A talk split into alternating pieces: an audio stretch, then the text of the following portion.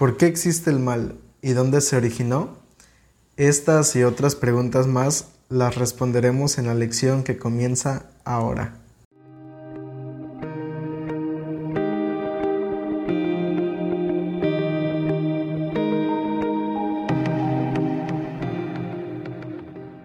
Hola, hola, ¿qué tal amigos? Me da mucho gusto saludarles y darles la bienvenida un nuevo trimestre. Gracias a nuestro Dios que estamos iniciando con este trimestre eh, nuevo, básicamente el último de este año eclesiástico, de este año 2022, y nos sentimos contentos de que hasta este momento estés formando parte de este proyecto. Y la verdad es que nos da alegría que puedas eh, compartir con nosotros este espacio y así enriquecer tu vida espiritual. Así que, pues nada, más que agradecerte e invitarte para que sigas apoyando este proyecto, eh, compartiéndolo, eh, dejando tu like, eh, comentando con nosotros y por supuesto, si aún no te has suscrito y nos sigues, pues invitarte a que lo hagas. En la parte de abajo está el botón de suscribirse y pues activa la campanita de notificaciones para que de esa manera cada vez que subamos un video eh, tú te enteres de la notificación y puedas estar allí interactuando con nosotros a través de estos videos. Te hemos venido repitiendo que estamos preparando material nuevo y nos sentimos muy contentos por eso y estamos seguros que va a ser de mucha bendición. Así que con mayor razón invitarte para que te suscribas a este canal. Y bueno, vamos a entrar entonces en la última lección, en la de, este año eclesiástico y vamos a la lección que va a llevar como título en este trimestre, La vida eterna, la muerte y la esperanza futura. Ese es el título general de la lección de este trimestre donde vamos a estar hablando pues acerca de el origen del mal, de las consecuencias que esto ha traído al ser humano y también la esperanza de cómo ponerle fin a esta situación en nuestra vida y en nuestro mundo. Y para arrancar con la lección número uno para el primero de octubre del año 2022, el título de la lección es Rebelión en un, en un universo perfecto. Rebelión en un universo perfecto. Un título que ya eh, nos da una idea de lo que va a tratar básicamente el trimestre y también la lección de esta semana. Y el versículo para memorizar se encuentra en el libro de Isaías capítulo 14 verso 12 que dice de la siguiente manera, ¿Cómo caíste del cielo, oh lucero, hijo de la mañana? Cortado fuiste por tierra, tú que debilitabas a las naciones. Un texto que nos habla eh, acerca pues de lo que sucedió cuando el pecado entró a este mundo y de cómo eh, Satanás, eh, Lucifer en su momento, pues llegó a formar parte o a ser el originador del mal en, en este mundo y pues en todo lo que nos rodea. Y la lección de este trimestre, pues, o de esta semana, mejor dicho, es justamente tiene ese énfasis, ayudarnos a entender un poco acerca de dónde se origina el mal, por qué se origina el mal y de esa manera pues entender un poco más otros aspectos de nuestra vida como seres humanos. Y mira, realmente pues hay muchas personas que tratan de darle una explicación al, origen del, mal en nuestro mundo. Hay muchas personas que eh, incluso hacen o, se basan en lo que menciona la mitología griega y, pues muchas cosas más que tratan de darle la respuesta a este interrogante, pero eh, realmente nosotros sabemos que el mal no se origina en este mundo como tal, sino se origina en un mundo perfecto, en, el reino de los cielos, se origina en el cielo y con un ser que fue creado de manera perfecta.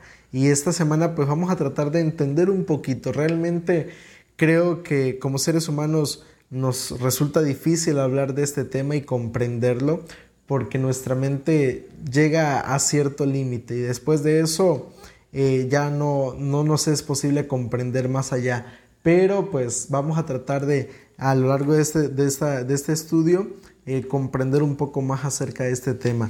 Y vamos a pasar a la primera parte del día domingo, la creación, una expresión de amor. Mira, en nuestro mundo encontramos mensajes muy ambiguos, encontramos mensajes que contrastan entre una cosa y otra. Y mira, yo recuerdo especialmente, tenía un compañero en la universidad que él decía que el chayote era producto del pecado, ¿no? Era una expresión que él utilizaba, pero muestra precisamente, ¿no? Lo que ese contraste entre el bien y el mal, porque el chayote es, es algo que nosotros podemos comer, es un alimento que podemos comer, pero eh, está forrado, por así decirlo, de espinas. Y, si tú lo intentas tocar, pues seguramente te vas a llevar un buen pinchazo, ¿no? Eh, pero es algo que al final de cuentas puedes comer. Y nosotros vemos este tipo de, de contrastes pues a nuestro alrededor en todo momento. Las rosas son flores muy bonitas, pero aunque son flores muy bonitas, están llenas de espinas y si las tocas así nada más te causan daño. Entonces vemos que hay ese tipo de contrastes y eso es interesante, pero cuando Dios creó este mundo lo hizo como una expresión de amor. Y mira, quiero invitarte a que podamos leer juntos lo que dice Primera de Juan capítulo 4 verso 8. Primera de Juan 4 8 dice allí la palabra de Dios, el que no ama no ha conocido a Dios porque Dios es amor. Dice allí Primera de Juan 4 8 que Dios es amor y el que no ama no le ha conocido a él. Mira, esto implica cuestiones muy importantes porque nos demuestra la razón de por qué Dios creó este mundo. ¿Por qué lo creó Dios? Por amor. Dios creó este mundo porque ama al ser humano, porque su naturaleza, eh, su carácter es amor. El carácter de Dios es así. Y, y el amor es algo que no puede ser ocultado, es algo que tiene que ser expresado. Y por lo menos hay tres implicaciones básicas en cuanto a este punto, hablando acerca de que Dios es amor. ¿Cuáles son esas implicaciones básicas? Número uno, el, el por naturaleza, el amor no puede existir encerrado en sí mismo, sino debe expresarse. Y Dios lo expresó cuando creó este mundo, cuando creó al ser humano, cuando creó a cada, cada árbol, cada animal. Dios estaba expresando su amor y, era una manera de manifestar eh, su naturaleza, su carácter. Y esa es la primera implicación, el amor debe ser expresado. La segunda implicación tiene que ver con el hecho de que todo lo que Dios hizo es una expresión de su amor incondicional e inmutable. Esto incluye sus obras creadoras. Dios lo expresó, pero todo lo que vemos a nuestro alrededor es justamente eso, es una demostración del amor de Dios por el ser humano. Y es maravilloso porque Dios básicamente lo hizo todo para que nosotros pudiéramos vivir en un mundo donde nos sintiéramos felices, donde nos sintiéramos a gusto, donde nos sintiéramos cómodos con la vida que Él nos quería regalar. Y la tercera implicación tiene que ver con lo siguiente, puesto que Dios es amor y todo lo que hace expresa su amor, Él no puede ser el originador del mal. Dios es amor y, hay mucha gente que, que, bueno, le atribuye el origen del mal a Dios. Porque de Dios viene el bien y la gente piensa que también de allí puede venir el mal. Pero si Dios es amor, entonces Dios no puede manifestar tampoco, no, no puede manifestar el mal. Él conoce, Él sabe lo que el mal causa en la vida del ser humano.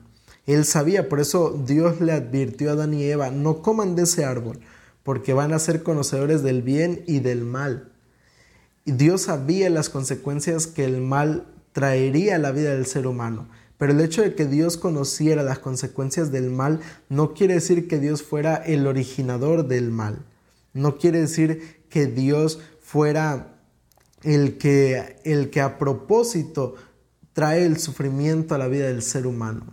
No, realmente el carácter de Dios está basado únicamente en su amor y se expresa a través de todo lo que Él hizo por nosotros cuando creó este mundo, se expresa eh, en cada cosa que nos rodea de la creación. De esa manera el amor de Dios es expresado por el ser humano.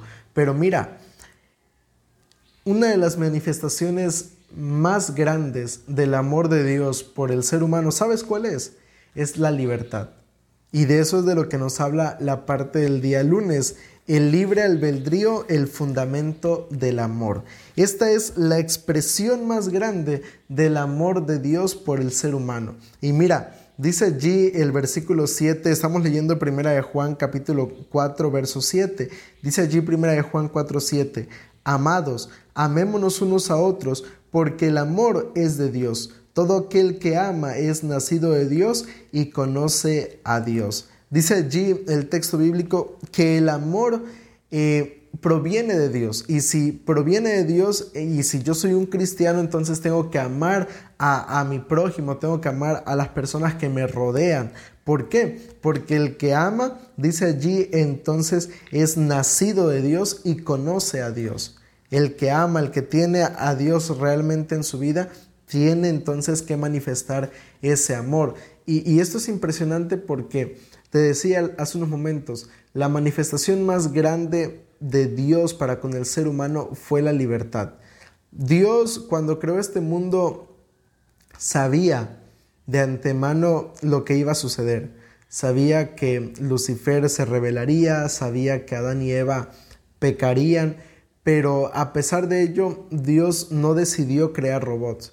Dios no, no pensó en crear eh, personas que le obedecieran por, por miedo, que le obedecieran solamente por conveniencia. Dios no decidió crear personas que le obedecieran porque estaban obligados a hacerlo. No, Dios decidió colocar en el ser humano esa libertad de decidir y en cada uno de los ángeles también Dios colocó la libertad de decidir si querían obedecerle o no porque al final de cuentas Dios nos invita a amarlo, pero a amarlo por voluntad propia, a amarlo porque es nuestra decisión y no porque sea nuestra obligación o porque seamos eh, realmente hacerlo por miedo o por otra cosa, sino que Él desea que lo hagamos realmente por amor. Sin embargo, hay un gran peligro y tiene que ver con el hecho de que cuando abusamos de nuestra libertad, cuando abusamos de, ese libre albedrío que Dios nos ha dado, muchas veces es allí cuando terminamos cometiendo errores, es allí cuando muchas veces terminamos lastimándonos o dañándonos a nosotros mismos. ¿Por qué? Porque abusamos de ese privilegio, de esa bendición que Dios nos da. Y por esa razón es importante actuar con responsabilidad, actuar sabiendo que es cierto, el libre albedrío es una bendición, pero también es una gran, gran responsabilidad. Y hay una frase muy icónica que dice que todo gran poder conlleva una gran responsabilidad. Entonces, saber que es cierto, Dios me creó con la libertad de decidir amarle o no, pero también saber que si yo decido amarle o no, eso traerá consecuencias a mi vida, ya sean buenas o malas, porque al final de cuentas, pues es así. Sin embargo, cada uno de nosotros tiene la libertad de vivir su vida, cada uno de nosotros tiene la libertad de hacer o, de no hacer lo que desee con su vida. Porque Dios cuando nos creó, nos creó con eso y esa es la manifestación más grande del amor de Dios para cada uno de nosotros. Saber que, que Él no nos obliga a nada. Y es que, mira, realmente así es como tú sabes que alguien te ama. Porque tú no puedes obligar a alguien a amarte. Tú no puedes amar a una persona a la fuerza. Tal vez puedas intentarlo y puedas fingir muy bien que amas a esa persona. Puedas creer que realmente eh, amas o que esa persona realmente te ama a ti. Pero el amor no es algo que pueda ser obligado. Si, si amas a alguien por obligación, entonces no es amor. Y lo mismo sucede con la libertad. Si amáramos a Dios por obligación, entonces no sería verdaderamente amor. Por eso Dios nos ha colocado a cada uno de nosotros libertad para elegir si decidimos amarle o no. Pasemos a la parte del día martes. Vamos a hablar acerca del día martes y en el día martes vamos a hablar acerca del, de la misteriosa ingratitud. Estamos hablando acerca de esto y ya vamos a hablar un poco más acerca de lo que sucedió con el origen del mal en este mundo. Y vamos a leer lo que nos dice Ezequiel capítulo 28.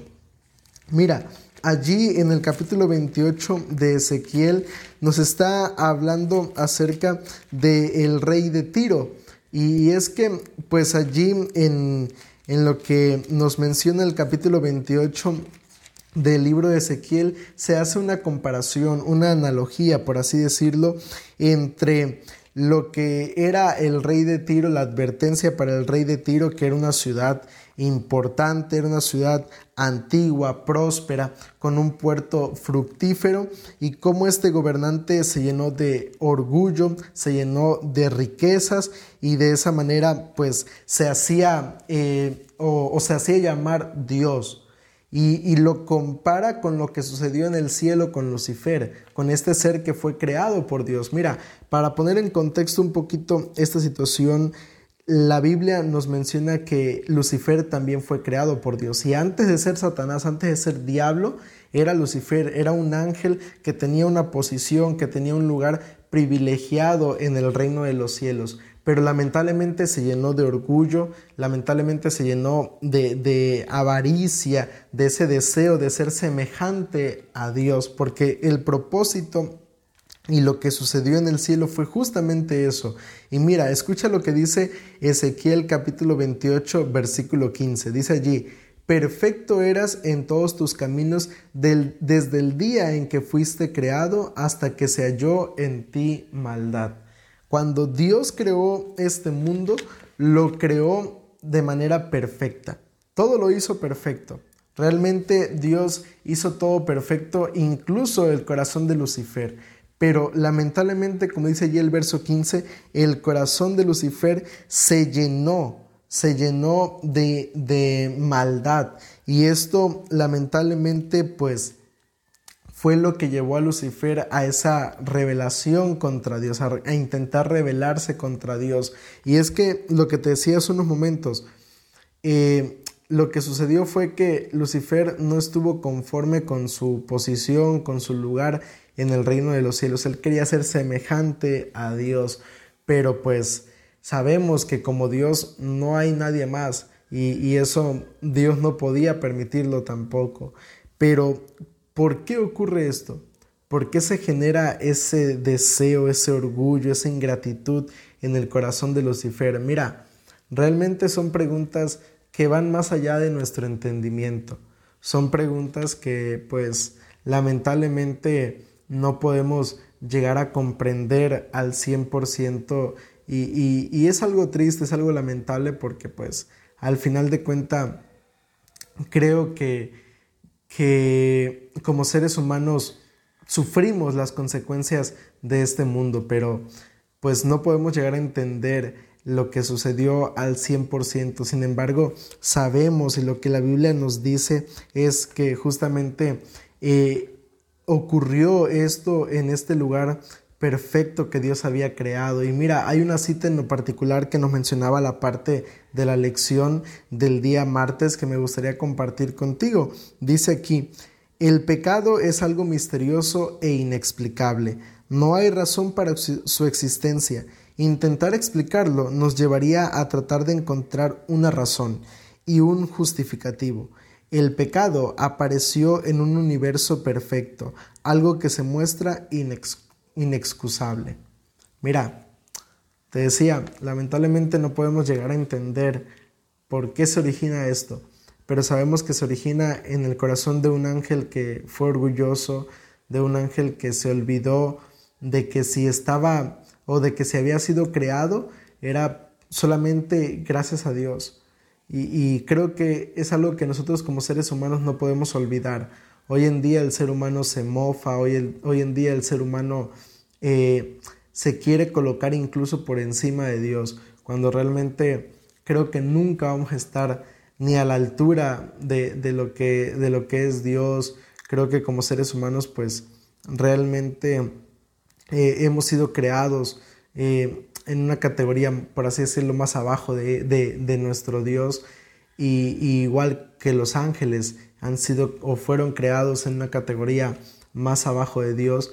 Y yo creo que nunca debemos olvidar entonces que sí, somos especiales para Dios, que sí, Dios nos ama, que sí, Dios eh, somos la corona de su creación, pero al final de cuenta eh, nunca vamos a poder llegar nunca vamos a poder llegar a ser iguales a Dios. Y creo que no debemos olvidar eso y no debemos permitir que nuestro corazón entonces se llene de orgullo, se llene de esos sentimientos que, que abarcaron el corazón de Lucifer cuando entró el pecado en su vida. Ahora, pasemos a la parte del día miércoles, donde nos va a hablar acerca justamente de eso, de lo que experimentó Lucifer en ese momento en su corazón. Y nos habla acerca del precio del orgullo.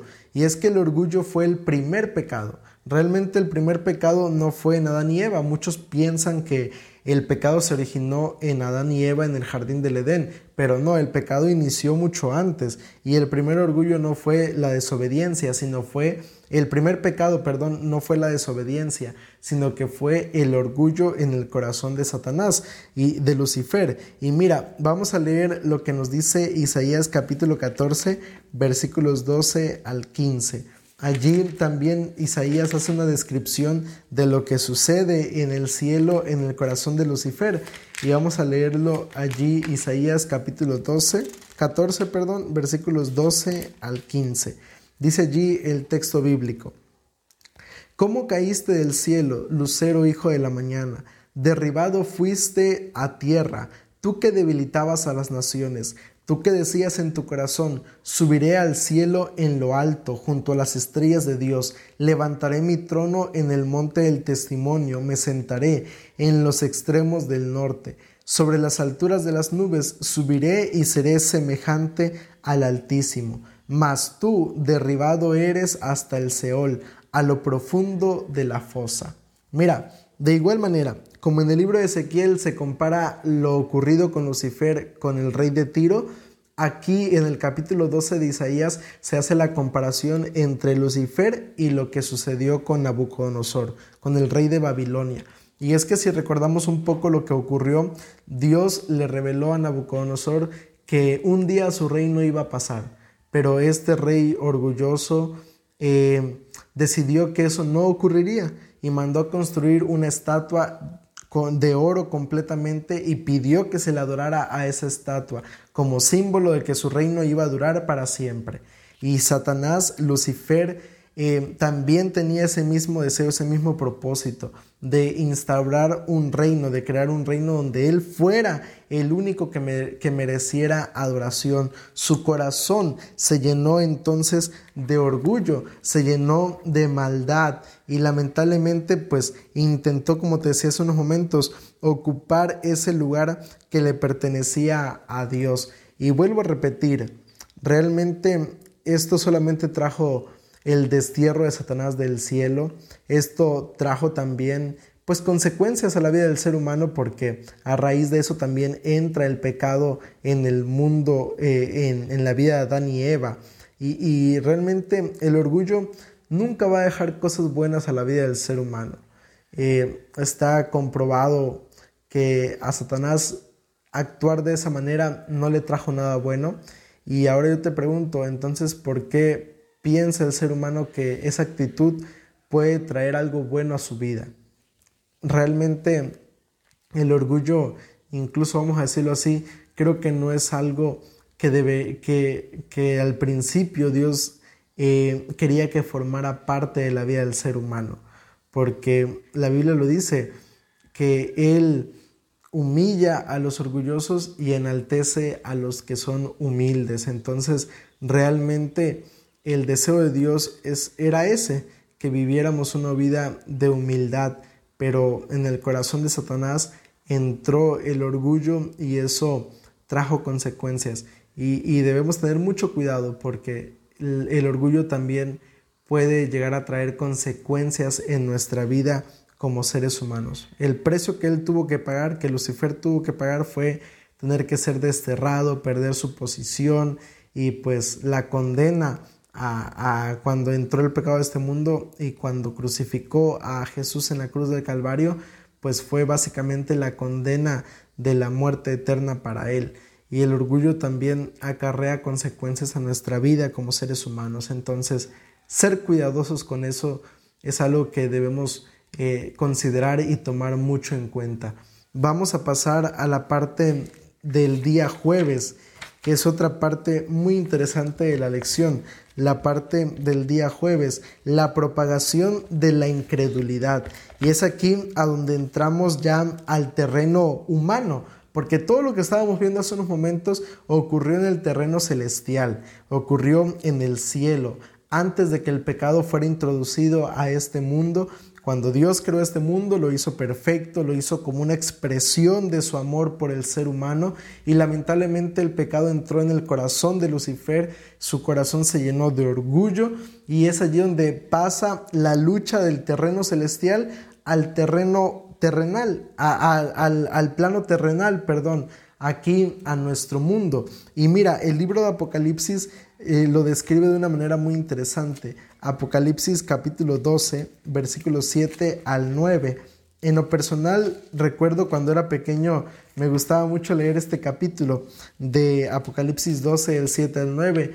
Y, y cuando lo leía, yo me imaginaba este versículo de una manera eh, pues interesante. Mira, te lo voy a leer. Dice allí Apocalipsis 12, el 7 al 9.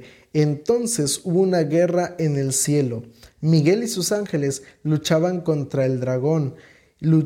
luchaban contra el dragón. Luchaban el dragón y sus ángeles. Pero no prevalecieron ni se halló ya lugar para ellos en el cielo. Y fue lanzado fuera el gran dragón, la serpiente antigua que se llama Diablo y Satanás, la cual engaña al mundo entero. Fue arrojado a la tierra y sus ángeles fueron arrojados con él.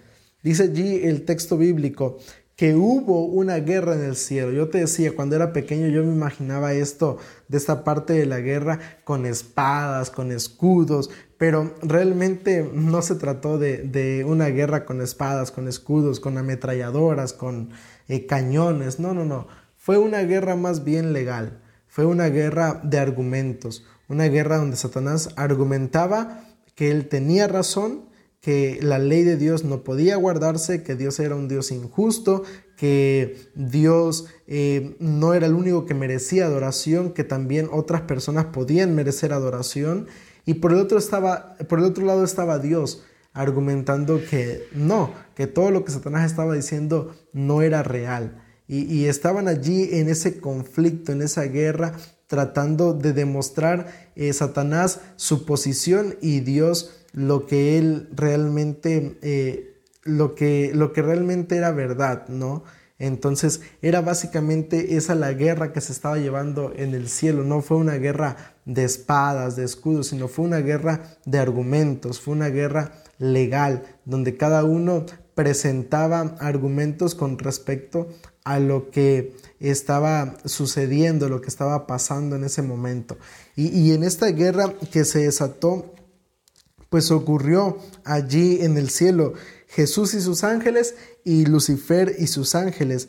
Y mira, esto es interesante porque hay una, hay una cita también muy importante que me gustaría compartir contigo con respecto a la lección de este día. Nos dice aquí la cita, en su gran misericordia Dios soportó pacientemente a Lucifer por mucho tiempo este no fue expulsado inmediatamente de su puesto elevado cuando se dejó arrastrar primero por el espíritu del descontento, ni tampoco cuando empezó, a presentar sus falsos acertos ante los ángeles leales. Fue retenido por mucho tiempo en el, en el cielo. Varias y repetidas veces se le ofreció el perdón con la condición de que se arrepintiese y sometiese. Lamentablemente, Satanás no se arrepintió, pero oportunidades no le faltaron.